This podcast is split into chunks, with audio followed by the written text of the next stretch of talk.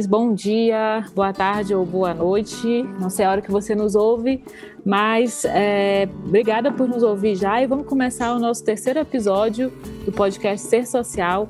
Hoje a gente tem como tema o papel da sociedade civil no combate à pandemia e queria saudar também o nosso é, colega de bancada, Rafael. Tudo bom, Rafa? Tudo bem, Clarice? Prazer estar contigo aqui de novo. Mais um super tema aí no nosso segundo episódio, ainda no contexto da sociedade civil, ajudando no combate aí à, à pandemia do Covid-19. Vamos lá que hoje a gente tem muito assunto bom para tratar. Então vamos apresentar a nossa convidada, né? A nossa ilustríssima convidada, Luciana Nicola.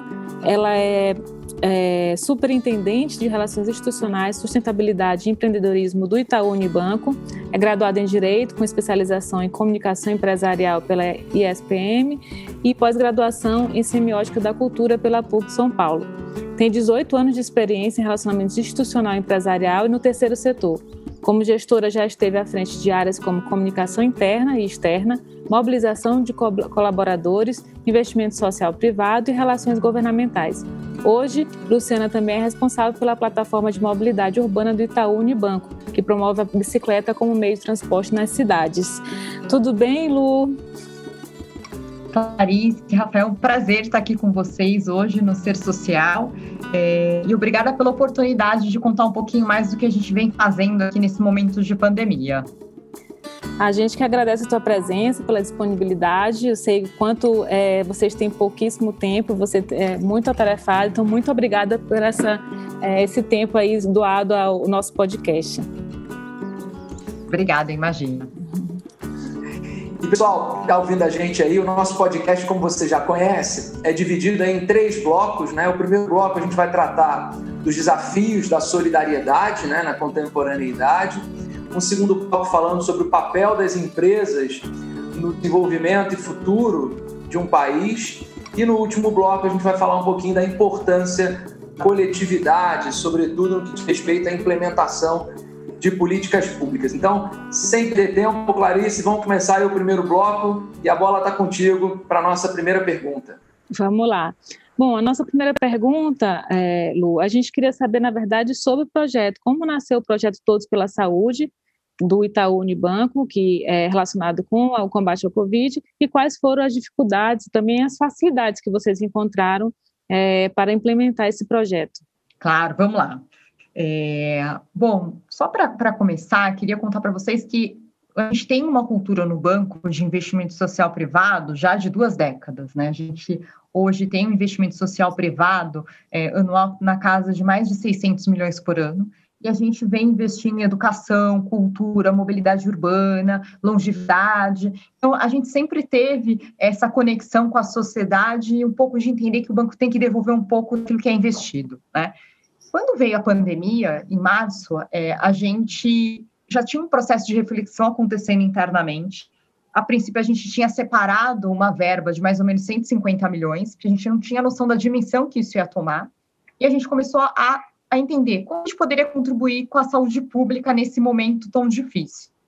E ao começar a investir esse dinheiro, e, e, a gente começou a ter contato um pouco quais eram os dilemas do sistema único de saúde, é, como que era um dilema também de evitar que a população se contaminasse, que chegasse ao sistema único de saúde, a gente percebeu que esse recurso não dava nem para começar, né? E que precisaria ter um esforço ainda maior da nossa parte para, de fato, fazer a diferença.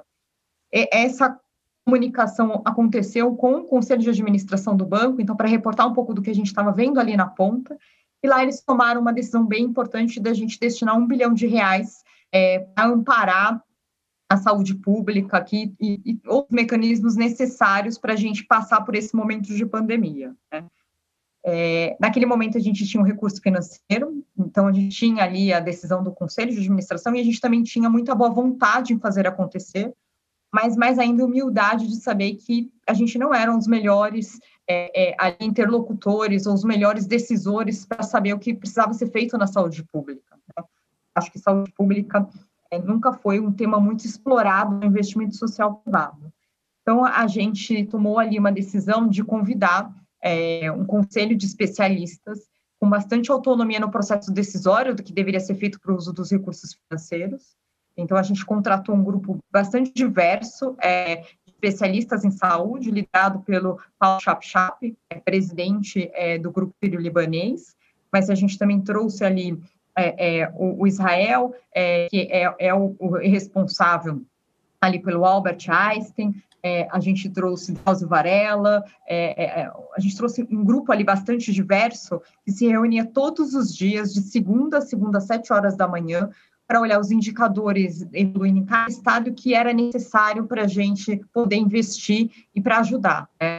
Basicamente, Todos pela Saúde, ele teve um, um investimento é, em quatro frentes, é, que possibilitaram desde aquisição de equipamentos, é, não só respiradores, mas oxímetros é, é, e todos os outros equipamentos para a gente suportar os hospitais públicos no tratamento do Covid, na identificação e tratamento, EPIs, é, porque tinha uma disputa global, tanto por equipamentos como EPIs, máscaras, luvas, avental, gorro.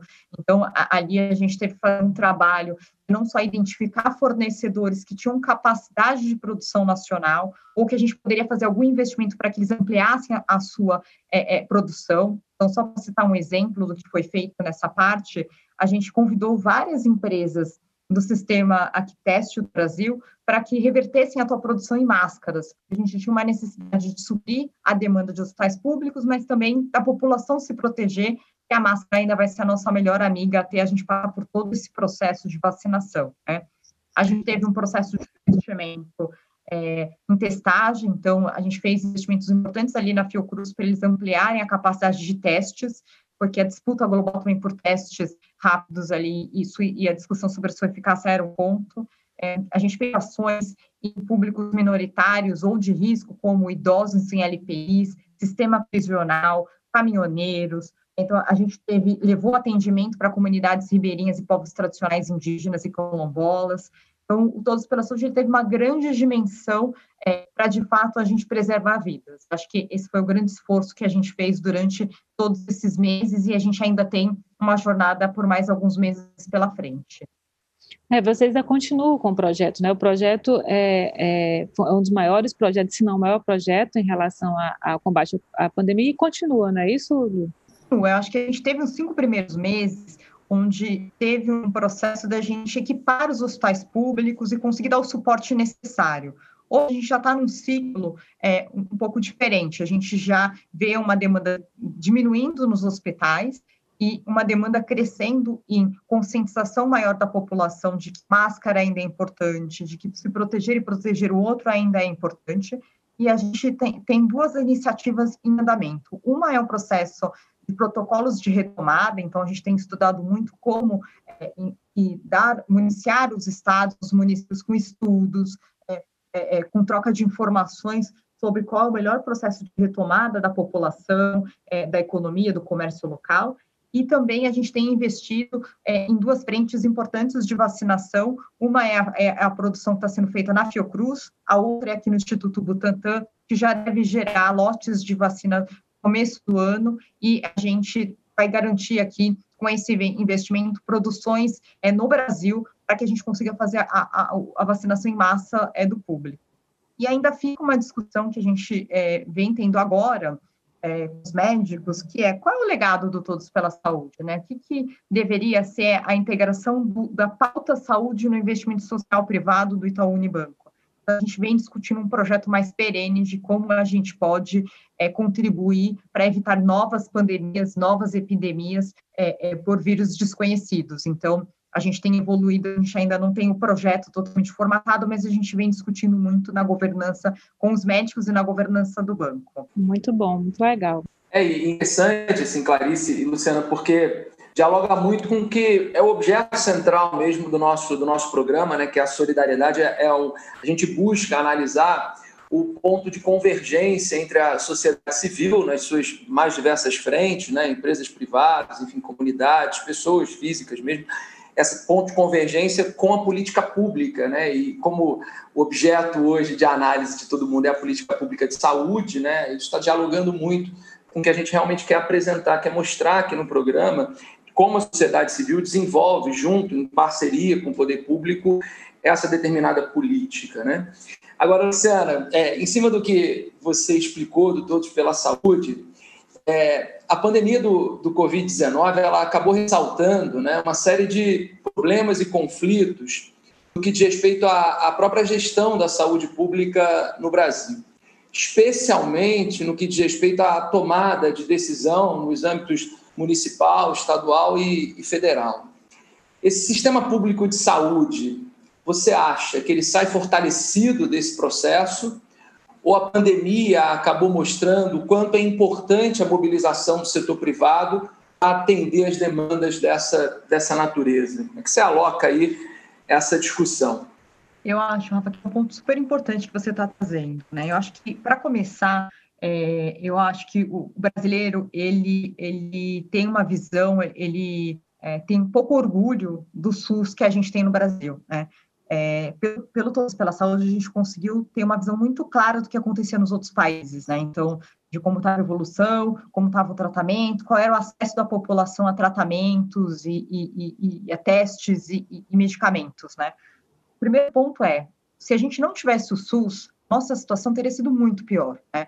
Porque o SUS ele tem uma cobertura e ele tem um trabalho muito importante para acesso da população brasileira à saúde pública de uma forma geral. É, você não encontra uma cobertura que o SUS faz em outros países. Então, acho que a gente é, aqui é, enaltece pouco o, o que a gente tem.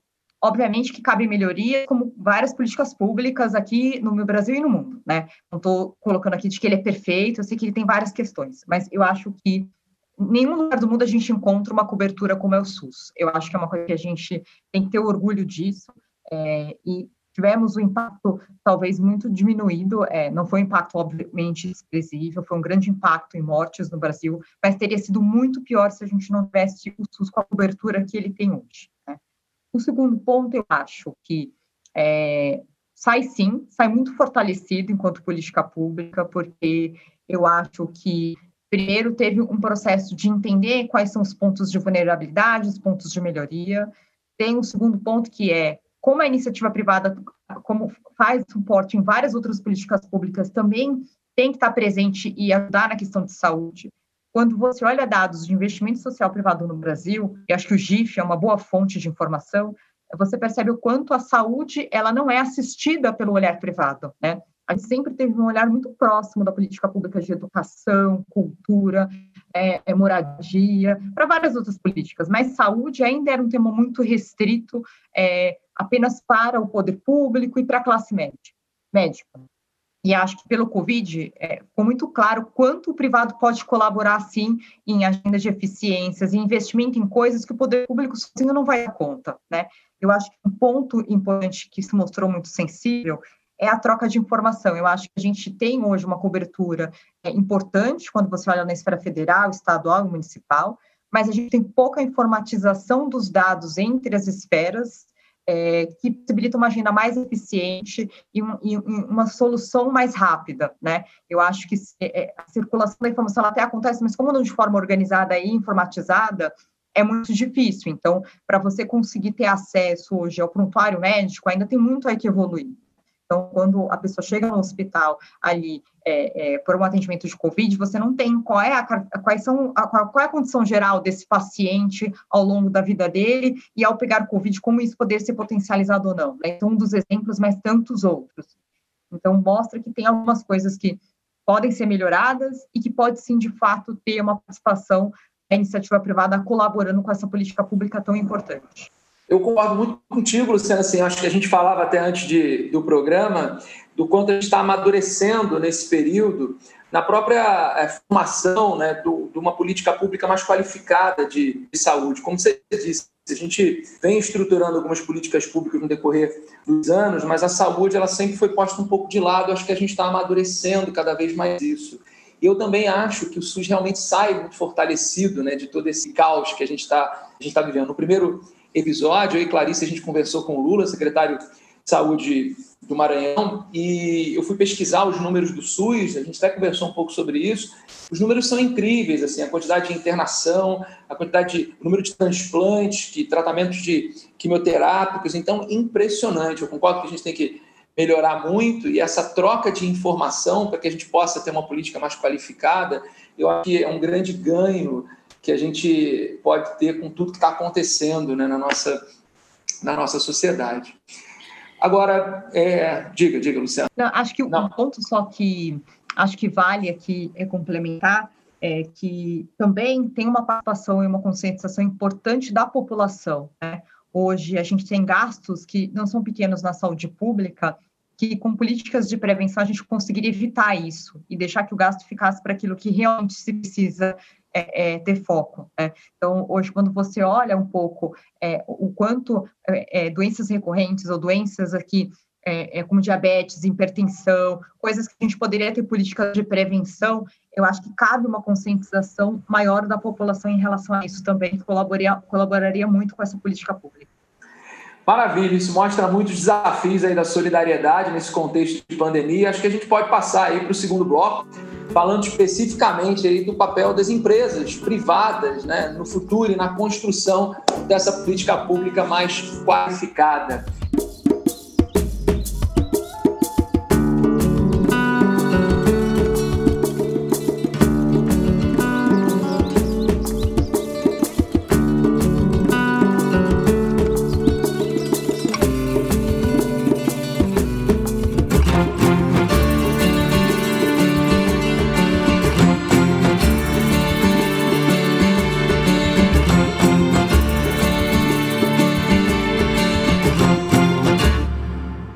Vamos começar esse segundo bloco.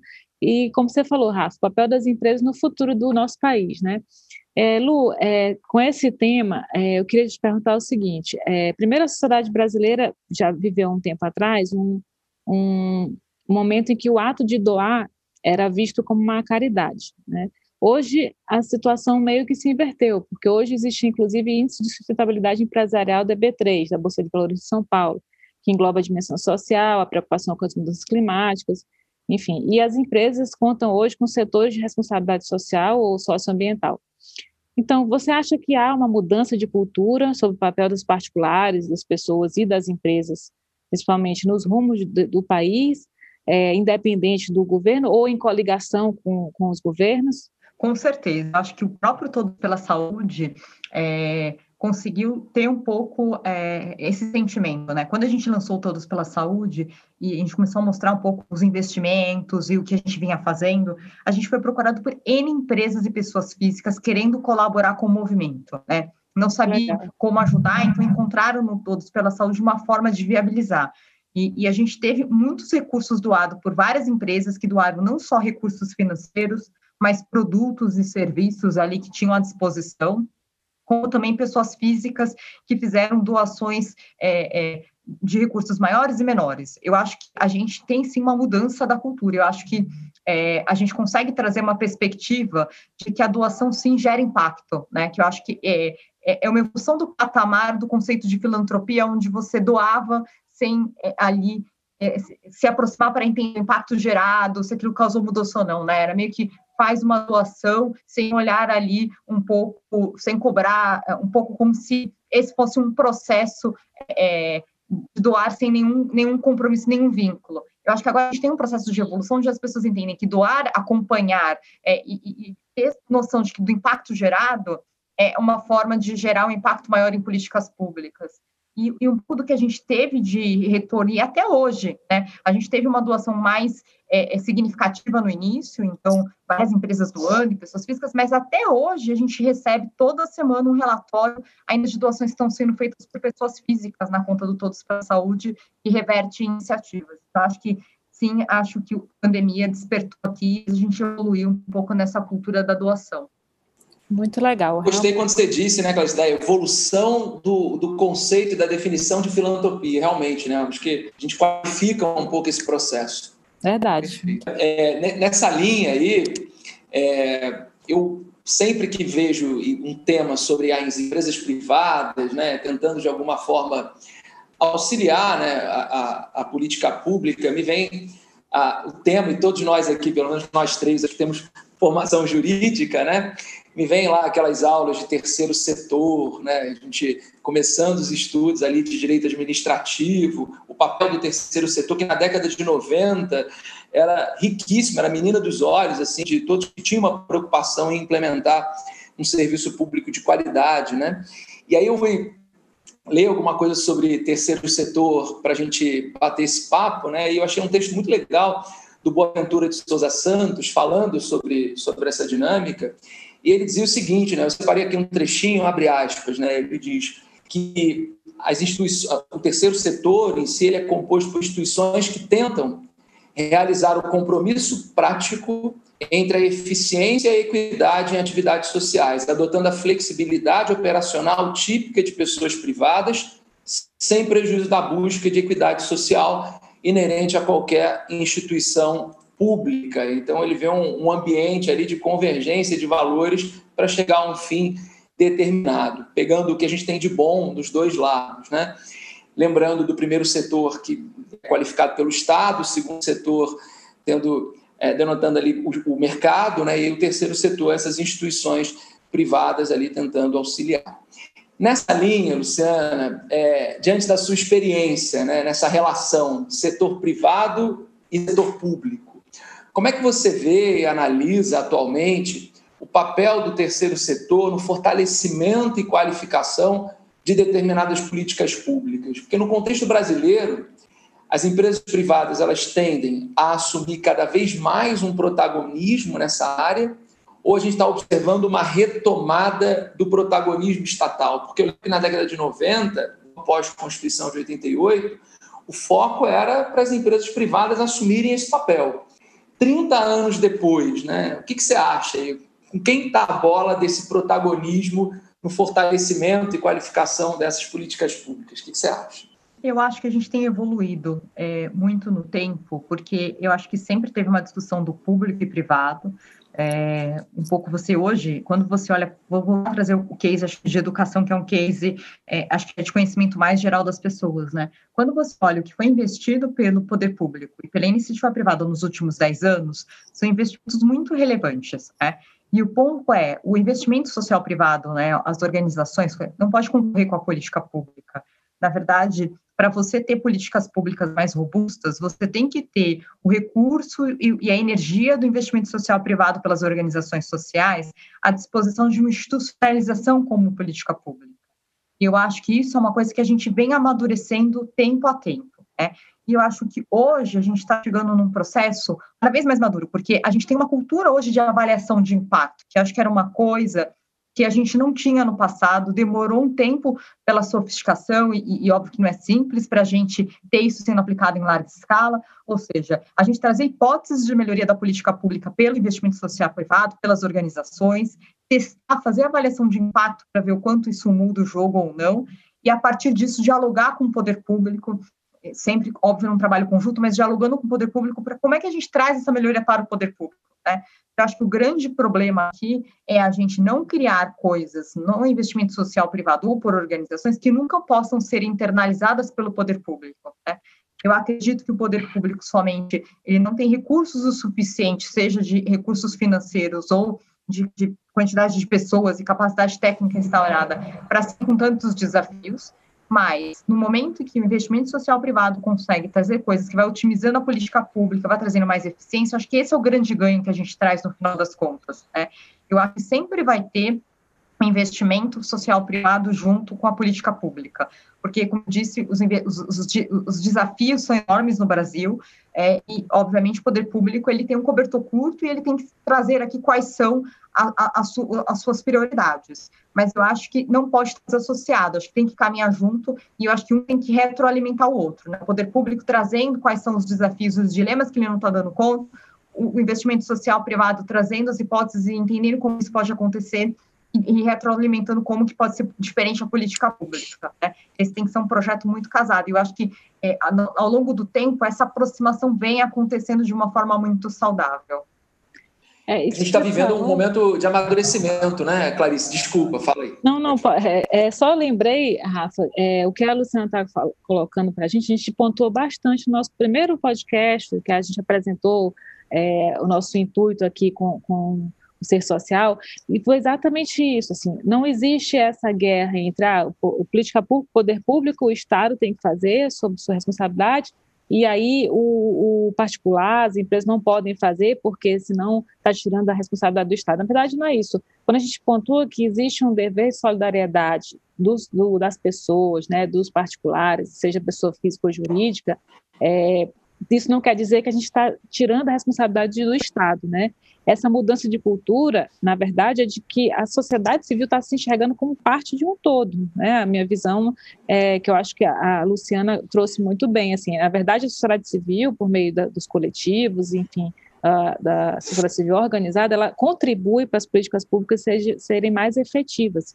Então, ela gera, na verdade, um governo melhor as ações das empresas, né, é, o investimento social das empresas, ela na verdade contribui para que o, a, o os governos é, consigam fazer o que é sua responsabilidade, que está na Constituição. Não é, não há uma guerra aqui. Na verdade, há uma convergência de que todos fazem parte é, do mesmo planeta, do mesmo, do mesmo é, é, é, na mesma situação e todo mundo quer mudar, seja a partir do governo, né, do, da responsabilidade estatal, seja pelo particular. Isso é constitucional, na verdade, não há uma não há nenhuma surpresa se a gente lê a Constituição, quando fala de solidariedade, enfim, é, é uma responsabilidade de todos mesmo. Eu acho que essa mudança que a Luciana traz é, é da visão das empresas e, e, dos particulares, né, de que todo mundo tem responsabilidade, todo mundo tem que realmente ser é, é solidário com um mundo melhor. É, e ouvindo a Luciana, que é uma representantes do setor privado, né, o que eu, eu pude perceber é que realmente a gente vive um amadurecimento do que começou lá na década de 90, dessa relação entre o público e o privado, né, um sem excluir o outro, mas, como a Luciana disse, um retroalimentando o outro. Estava dando uma olhada, a Luciana falou sobre a educação, e estava dando uma olhada no Ministério da Educação aqui, do, do quanto a gente teve de investimento no último ano do, do PIB né, para a educação. A gente investiu 6% do PIB em educação. É, no primeiro podcast, a gente, no primeiro episódio, a gente viu que em saúde a gente está no investimento ali beirando 8% do PIB em saúde, entre saúde pública e privada. E eu acho que a gente avança na discussão, não só pleiteando uma ampliação do investimento nesses setores tão importantes da sociedade, mas como a Luciana disse, eu acho que o momento é a gente não só querer mais investimentos e com o setor privado participando também disso, mas na qualificação desse, desse investimento. A gente, com, com a parte teórica toda que se constrói e essa produção que a gente tem, tanto no setor público quanto no privado, a gente qualifica o investimento e melhora, claro, o destinatário dessa determinada política pública. É isso. Luciana, é. quer falar mais alguma coisa sobre isso? Não. Eu queria dar os parabéns, que eu acho que discussões como essa são super importantes para a gente conseguir mostrar para a sociedade o quanto tem que ser um trabalho integrado, né? Todos nós estamos num ecossistema super interdependente. Então, Verdade. cada um aqui tem um papel importante para fazer a sua parte, né? Eu acho que a pandemia mostrou muito isso. Eu acho que o público foi chamado, num, foi tomado por uma emergência muito grande. O privado encontrou aqui sim qual era o, o seu, seu, seu espaço nesse processo todo e ajudar o poder público nesse desafio. Mas a gente não pode esquecer também da população, né? A conscientização, ter um pouco é, uma visão do coletivo é, é, em detrimento do, do seu espaço individual. Eu acho que é, é um ecossistema e acho que a pandemia fez com que todo mundo entendesse isso, né? É, eu acho que a pandemia foi um processo é, que mostrou que aqui não, não, interessa qual é a tua classe social, é, não interessa onde você está localizado no mundo, todo mundo foi impactado igualmente, né? porque no momento que a pessoa ela, ela pegava o Covid, não interessava se ela estava no sistema público ou privado, se ela tinha dinheiro ou não tinha dinheiro, todo mundo ali estava sujeito ao vírus da mesma forma. Né? Então, eu acho que trouxe um, um, um, espírito aqui de coletivo, é, é, de pertencimento no ecossistema, que eu acho que é importante, né? E eu acho que novo normal pós-pandemia tem que ser um, um novo normal é, é, realmente a partir da reflexão disso, né? Qual que é o nosso papel no mundo, né? O que nós podemos fazer para a gente viver num ambiente melhor e onde a gente consiga prezar aqui pelo um, um, planeta mais saudável. A pandemia escancarou tudo isso que você está dizendo. Espero que o, a, o que a gente possa levar, o legado da pandemia, seja realmente esse. É isso, a gente realmente é, é, pensa exatamente igual a você, e por isso a gente teve essa ideia do ser social, que tem tudo a ver com essa ressignificação do nosso papel no mundo, né? Nesse momento que a gente vive. Mas então vamos para o terceiro bloco? Vamos lá, Rafa? Vamos finalizar o papo, terceiro bloco aí, para a gente concluir a importância das coletividades né, na formação aí dessas políticas e na implementação desses serviços de saúde.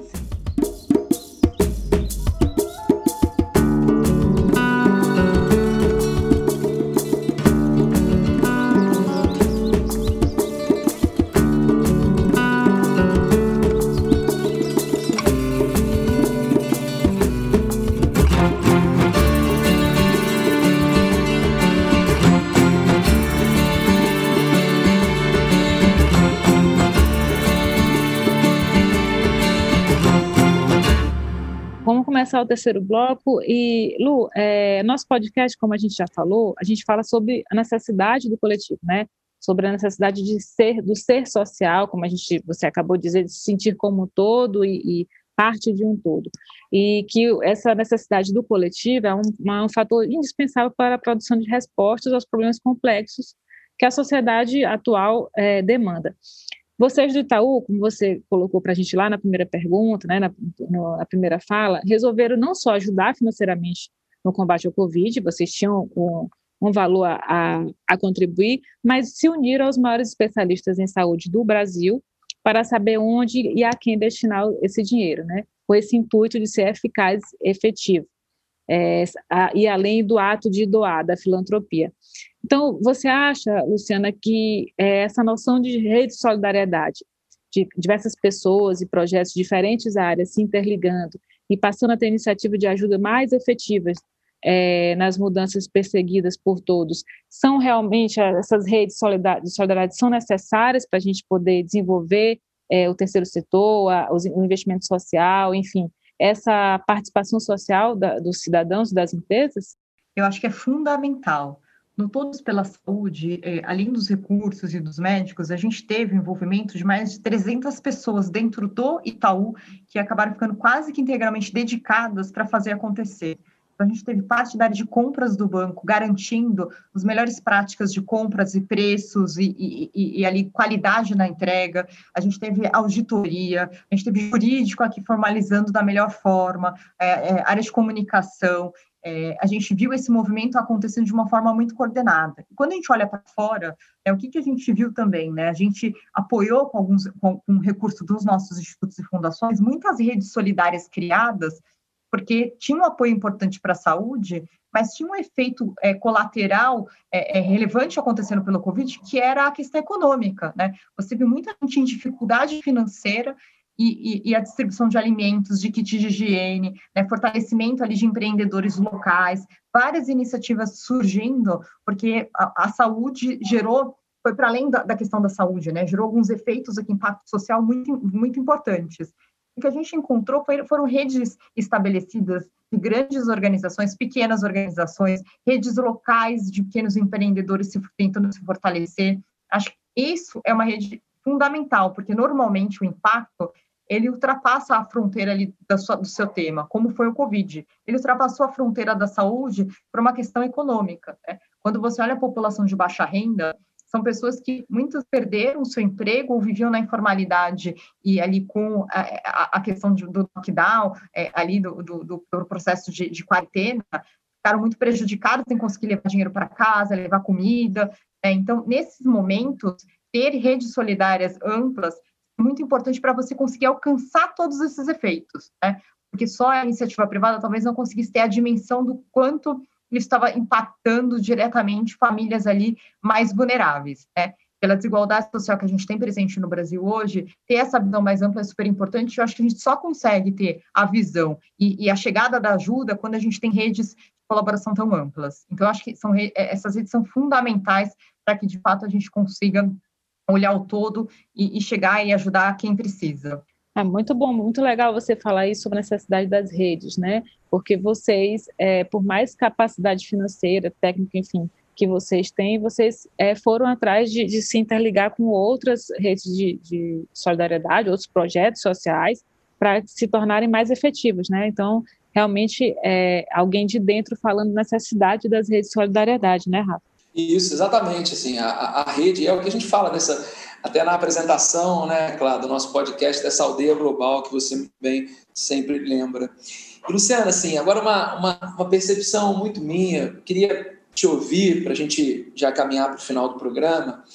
É, você, enquanto cidadã, você, enquanto gestora e, e, querendo ou não, uma ativista né, de, de vários temas né, da, nossa, da nossa sociedade, eu sei que você gosta muito e trabalha com a questão da cidade como toda, mobilidade urbana, e isso sempre me vem à cabeça, eu sempre tento colocar isso nas minhas discussões com Clarice. É, por exemplo, aqui no Rio de Janeiro, a gente, no ano que vem, vai ter a edição do novo plano diretor, né, que vai estabelecer, na verdade, os parâmetros da política pública urbana nos próximos 10 anos. É, a Constituição e o Estatuto da Cidade determinam que as cidades com mais de 20 mil habitantes, todas devem ter um plano diretor estabelecendo esses parâmetros. E é uma exigência do Estatuto da Cidade que, na elaboração do plano diretor, as câmaras de vereadores realizem audiências públicas sempre em caráter consultivo, não deliberativo, é, ouvindo né, os setores da sociedade civil sobre esses parâmetros para os próximos 10 anos.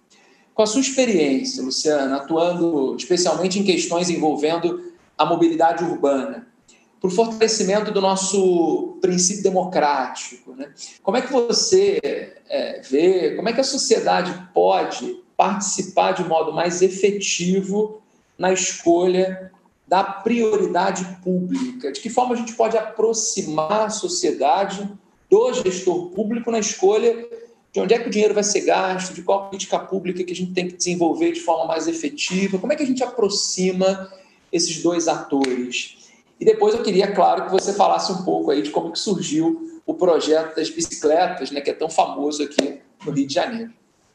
Rafa, acho que esse é um ponto assim que particularmente é, eu gosto muito.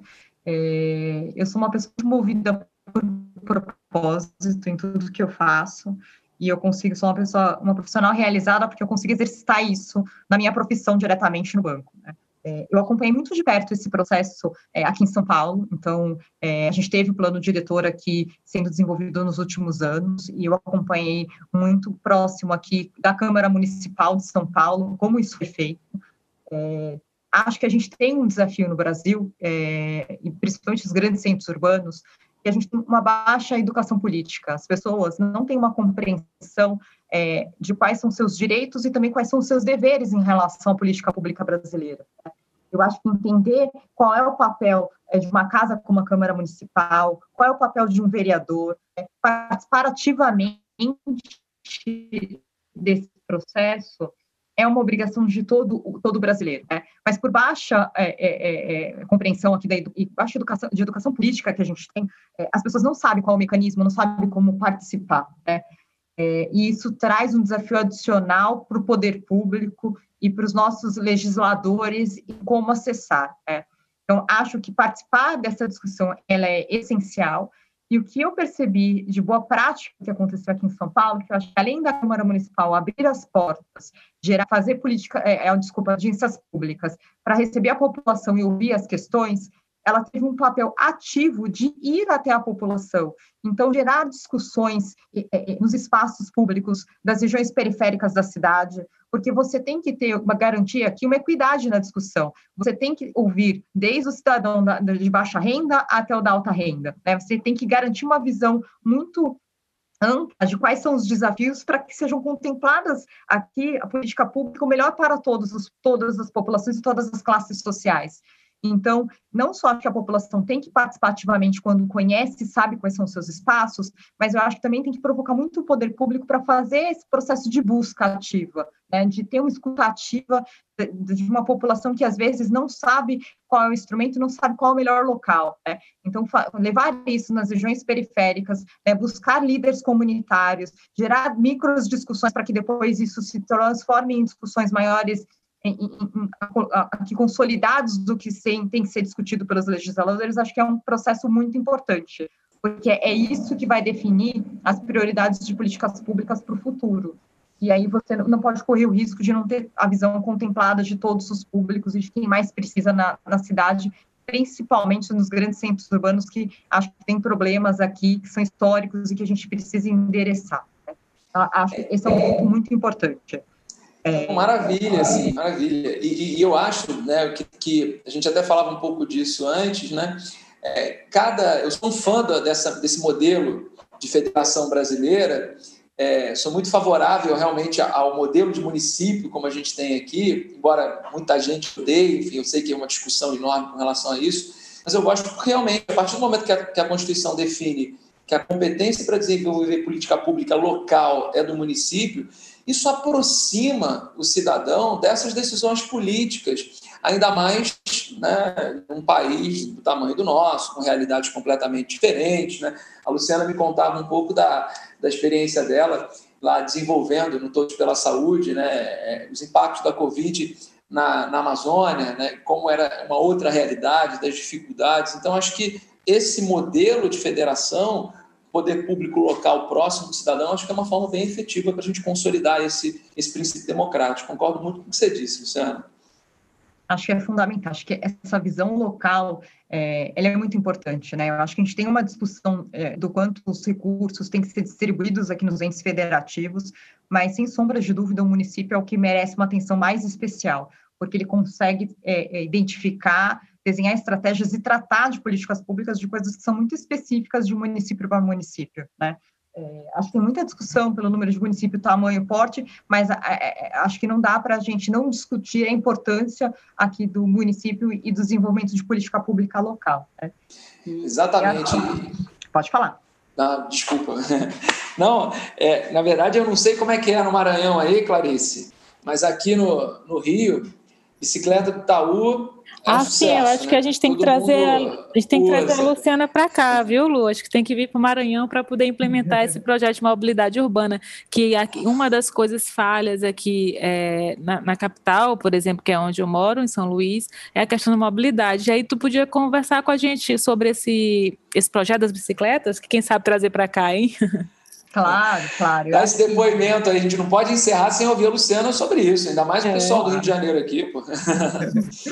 É, é, é um projeto que foi muito especial, assim, eu cuidei dele eh, desde a concepção até os dias de hoje. A gente tem 10 anos de Bike Itaú, então um marco para a gente.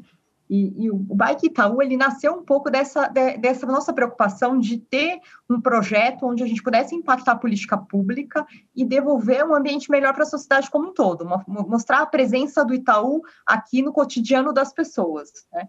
E, e, a gente aproveitou muito dessa escuta de política pública local. Então, eu lembro que na época, quando a gente estava desenhando é, qual seria o tema, a gente é, ali não tinha qual era o tema fechado, a gente estava discutindo se deveria ser um projeto em mobilidade, olhando aqui o, o, o, grande ponto de discussão de mobilidade nos grandes centros urbanos, se seria segurança, também é acho que é uma outra questão é, é, em grande discussão. É, é a gente várias, várias, a saúde também foi um tópico que na época a gente discutiu, mas que ali a gente tinha pouco conhecimento do lado que a gente tem hoje, né?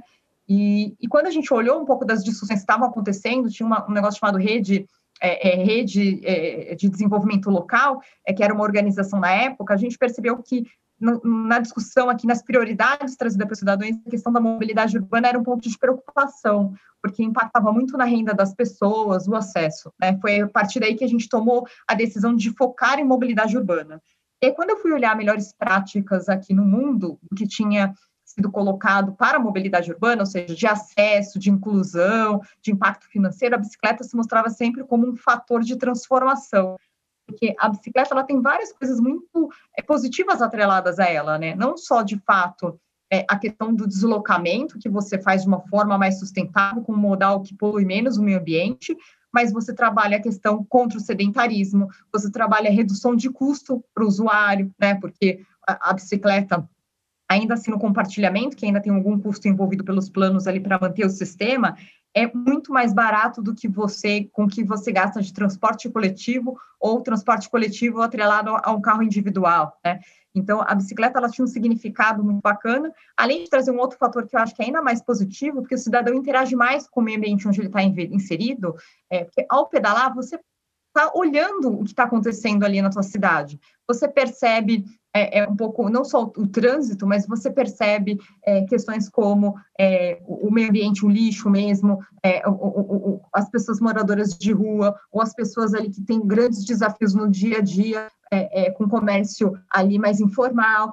Você começa a, a, a, se transformar um cidadão mais presente na sua cidade, até para você voltar um pouco mais para além ali do, do, do teu próprio umbigo, né? Das coisas que acontecem no teu cotidiano particular, né? Então, a, a Bike foi um projeto muito completo. E a gente começou no Rio de Janeiro, foi a primeira cidade que a gente lançou. O Rio é realmente uma cidade com muito destaque. Hoje é a maior cidade no mundo de bike viagem dia, que é o indicador, que é o KPI que o mundo mede para saber se a bicicleta está sendo usada como modal de transporte ou não, está sendo eficiente. Então, o Rio vem ano a ano passando várias cidades, hoje é a maior cidade no mundo. Né? E acho que em todos os lugares onde a gente tem implantado a bicicleta, a gente já conseguiu medir vários impactos. A gente tem é, avaliação de impacto gerada, é, o quanto isso contribui na saúde, na saúde das pessoas, o quanto contribuiu para a economia do bolso. É, então, quanto ele economizou do gasto que ele tem de transporte, só um dado, não sei se vocês sabem, mas hoje a família brasileira gasta em torno de 14% do teu orçamento mensal em deslocamento, em transporte. Então, isso é um ponto que a gente consegue impactar diretamente, né? e, e eu acho que a gente vai gerando, a partir de um modal de transporte mais sustentável, a gente vai gerando debates de pertencimento na cidade que eu acho que é relevante. Né? E, e, a gente tem uma escuta ampla, é, constante com todos os usuários e não usuários do bike, para ver sempre como que a gente pode influenciando a política pública, né? Porque o bike ele nasceu com uma premissa de que a gente tinha que estar junto com o poder público. Então sempre é um contrato com a prefeitura ou com o Estado, para que a gente consiga trazer os dados da bicicleta é, de forma é, muito organizada para o poder público, para ele poder pensar é, investimentos em infraestrutura é, de mobilidade, é, políticas de acesso. Então, a gente sempre todos os dados são públicos de viagem dia, perfil socioeconômico, né, é, para qual é o uso devido, para que o poder público pense em políticas públicas melhores em relação a essa temática. E na outra ponta a gente tem o usuário que é, ele é sempre entrevistado, consultado um pouco do que poderia ser melhor, de quais são os desafios que ele encontra para que a gente possa alimentar o sistema e a política pública local também.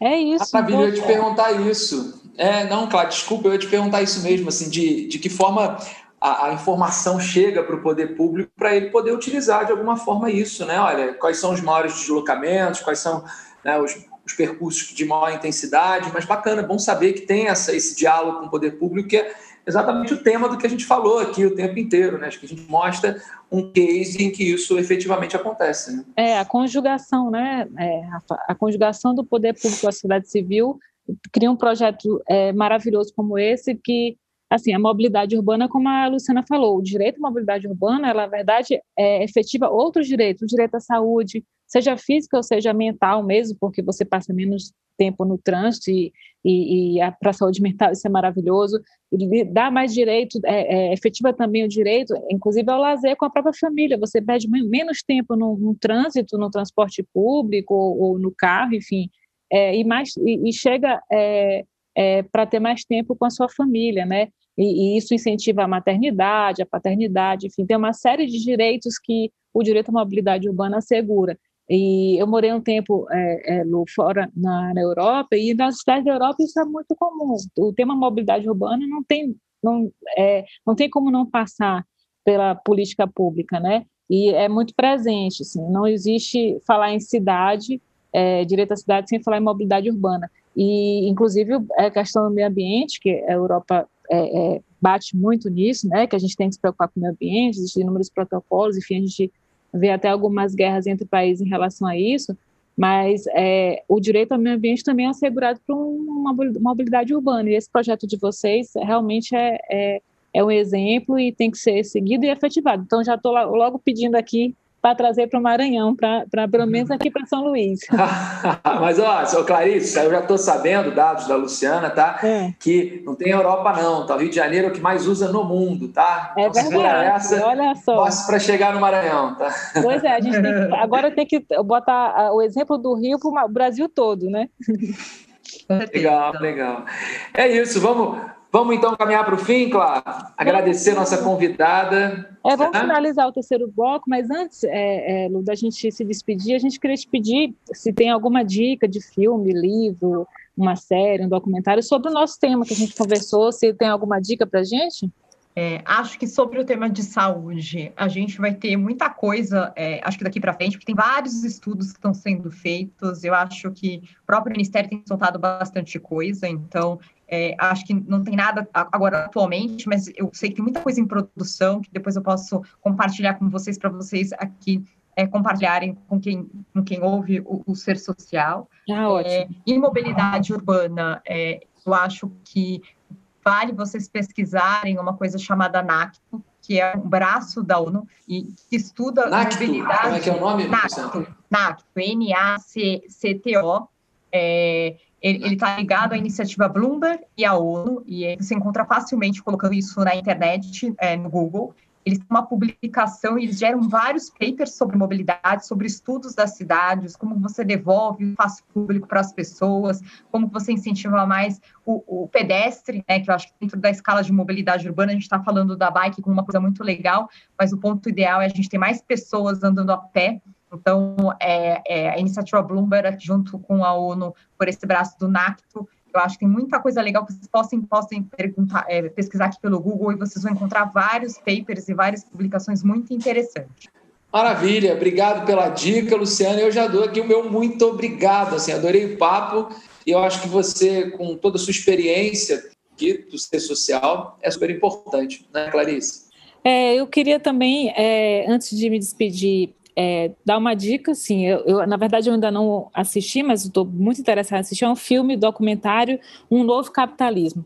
É um filme, um longa-metragem que conta a história, é, é, produzido no Brasil, conta a história de cinco empreendedores sociais do Brasil, da Índia e do México que buscam uma alternativa ao, é, a construir um novo capitalismo, né, mais justo, mais humano, enfim, e que são criar, querem criar empresas com impacto social. Então tem exemplos de empresas com impacto social e que o que acreditam que os negócios podem, ao mesmo tempo de ser lucrativos, também com, contribuir para combater a, a, pobreza no mundo.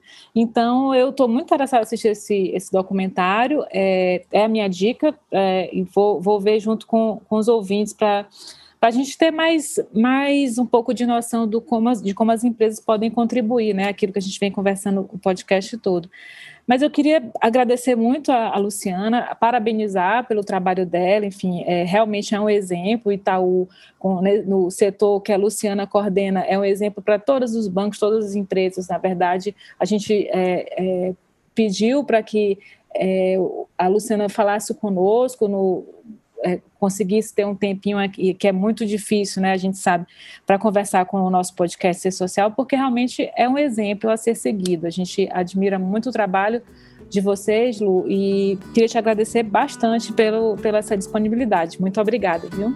Eu que queria agradecer, o papo foi uma delícia, assim, acho que é um tema que a gente tinha, tem horas e horas, poderia ficar aqui falando, é, e, e, e, dar uns parabéns para vocês, porque acho que esse, essa discussão, esse debate, ele é super importante, e eu acho que a gente tem que fazer ele com mais frequência com a sociedade e aproveitar esse momento de pandemia, onde todo mundo está bastante reflexivo nesse momento.